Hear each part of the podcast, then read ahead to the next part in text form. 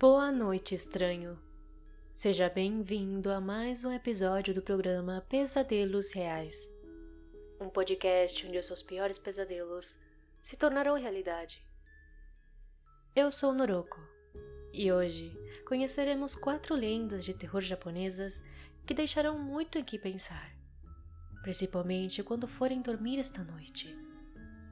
Então fiquem confortáveis, coloquem os fones de ouvido e apaguem as luzes por uma melhor imersão.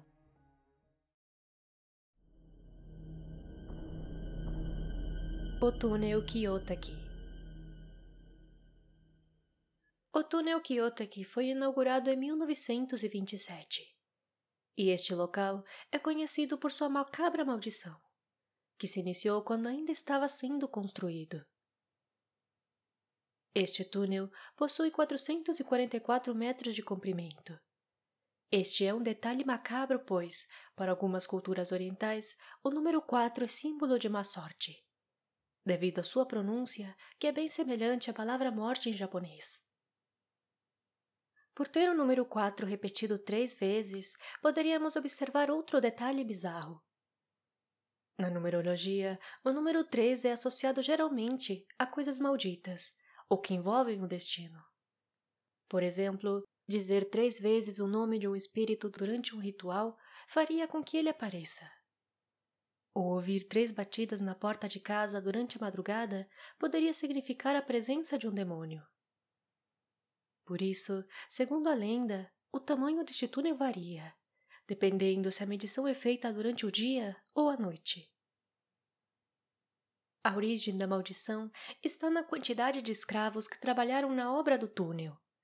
Estes sofreram terrivelmente devido às condições insalubres de trabalho, o que levou a muitos deles a encontrar a morte durante os avanços da construção, e cujos espíritos ainda estão presos lá dentro, condenados a vagar eternamente no lugar onde mais sofreram em vida.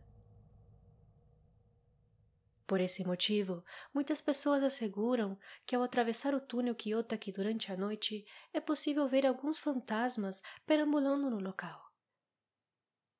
Inclusive, chegaram a aparecer dentro dos carros enquanto atravessavam o túnel a altas horas da noite, provocando acidentes fatais.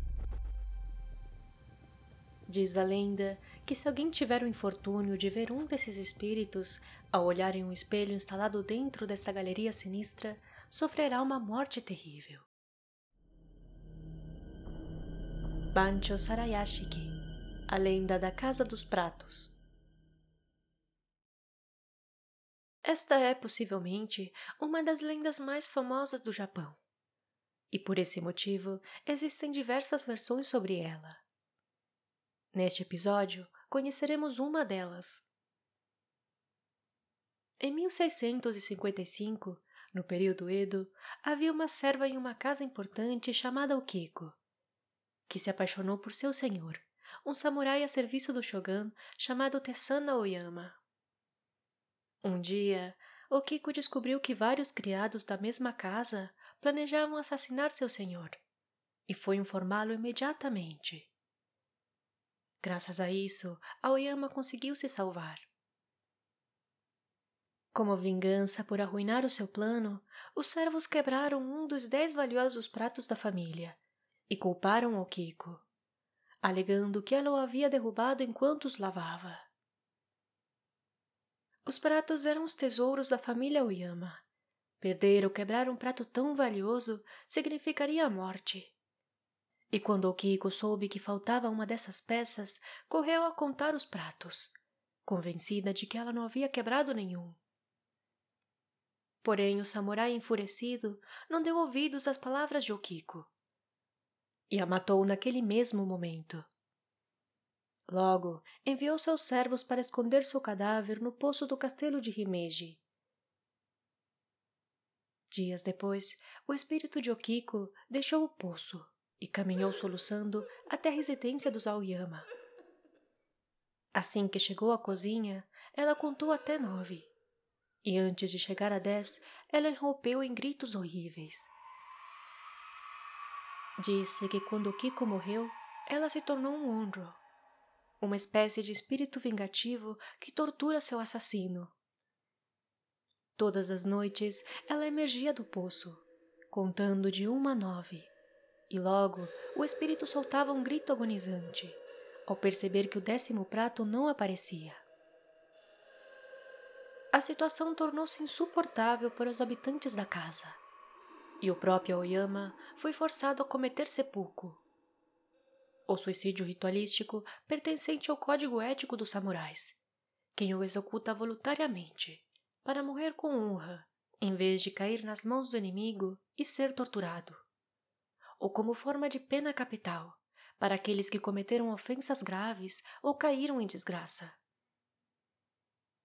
Pouco depois, a residência dos Aoyama foi abandonada e ficou em ruínas, cumprindo a vingança de Okiko. Embora haja quem afirme que em Noite Sem Lua a voz de Okiko ainda é ouvida em Himeji, saindo do poço, contando até nove, e logo chorando inconsolavelmente. Okiko, a boneca possuída pelo espírito de uma criança.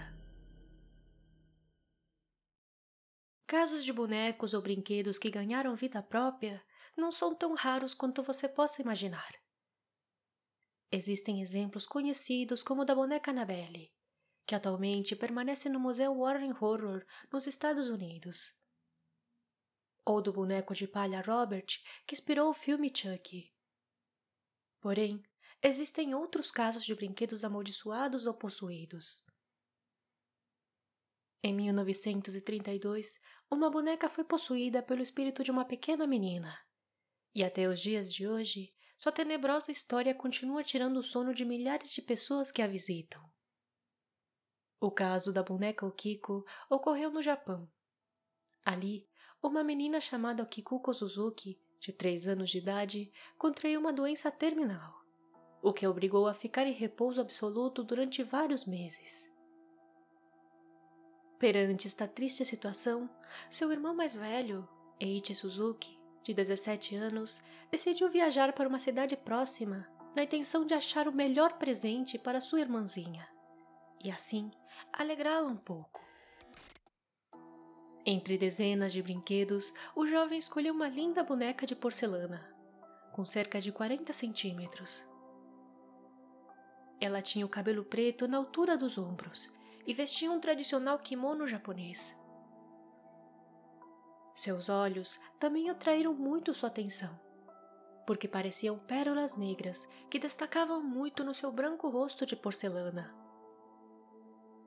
Kikuko adorou sua nova boneca no primeiro instante em que a viu. Elas ficaram inseparáveis e a menina lhe deu o nome Okiko. Porém, infelizmente, a alegria de Kikuko junto à sua amada boneca durou apenas cinco meses. E logo após, a pequena faleceu, deixando toda a sua família arrasada. Como é tradição no Japão, eles cremaram a menina junto com seus objetos mais queridos. No entanto, eles acabaram se esquecendo de Okiko e não quiseram queimá-la depois. Por isso, decidiram colocá-la ao lado das cinzas da menina, no altar da família que haviam erguido em sua casa. Em meio a uma profunda tristeza, a família percebeu um fato aterrorizante. O cabelo preto azeviste da boneca Okiko havia crescido. Este ultrapassava a linha dos ombros e, em poucas semanas, chegou aos joelhos. A família começou a acreditar que o espírito da pequena Kikuko agora estava possuindo sua amada boneca. E desconcertados com o que estava acontecendo, eles tentaram cortar o cabelo de Okiko, mas ele cresceu novamente. Durante a Segunda Guerra Mundial, a família teve que emigrar, deixando a boneca a cargo de monges do templo de Manenji. Apesar de estarem incrédulas com aquela história, eles aceitaram receber o Kiko e pouco tempo depois, cortar o cabelo da boneca se converteu em uma tarefa rotineira, pois ele nunca parou de crescer. Até os dias de hoje, a boneca Okiko continua no templo e é visitada por milhares de curiosos que procuram comprovar com seus próprios olhos a incrível história da boneca possuída. Tomino's Hell O Inferno de Tomino é um poema escrito por Yomota Inuhiko no ano de 1919 e se encontra no livro de poemas chamado The Heart is Like a Rolling Stone. Este poema conta a história de Tomino, uma bela jovem que morre e vai direto ao inferno. A peculiaridade desta composição literária é que ela mesma alerta os desprevenidos que quem o ler em voz alta será vítima de uma terrível maldição Daquele momento em diante, todos os tipos de calamidades acontecerão em sua vida, terminando em uma morte terrível. Esta lenda não era muito conhecida até alguns anos atrás, quando um locutor de rádio japonês que se dedicava a assuntos relacionados a fenômenos paranormais decidiu ler O Inferno de Tomino para seus ouvintes. Embora ele só tenha lido até a metade, pois passou mal durante a sua leitura e desmaiou na queda, ele se feriu e precisou levar vários pontos na cabeça. Em outro caso, uma estudante universitária morreu uma semana depois de ler o poema em voz alta, enquanto participava de uma brincadeira de desafios com seus amigos. Outros casos incluem doenças, acidentes de carro e a sensação de uma presença maligna persistente. O poema em questão pode ser facilmente encontrado na internet, tanto na versão original como em outros idiomas. Embora algumas pessoas ainda desconfiam da sua autenticidade e asseguram que não é original. Você teria coragem de ler em voz alta? Avalie e siga este podcast. Isso seria uma enorme ajuda para a continuação deste programa. Considere me seguir no Instagram, no arroba podcast Pesadelos Reais. Lá estarei avisando cada vez que houver um novo episódio. Siga o canal Pesadelos Reais no YouTube, pois lá costumo postar as versões em vídeo de cada episódio. Por favor, deixe seu like e compartilhe para me ajudar a chegar a mais estranhos como você. Todos os créditos e fontes utilizados para a produção deste programa estão na descrição. Me despeço por hoje, lhe envio um abraço psicológico bem apertado e até o próximo episódio.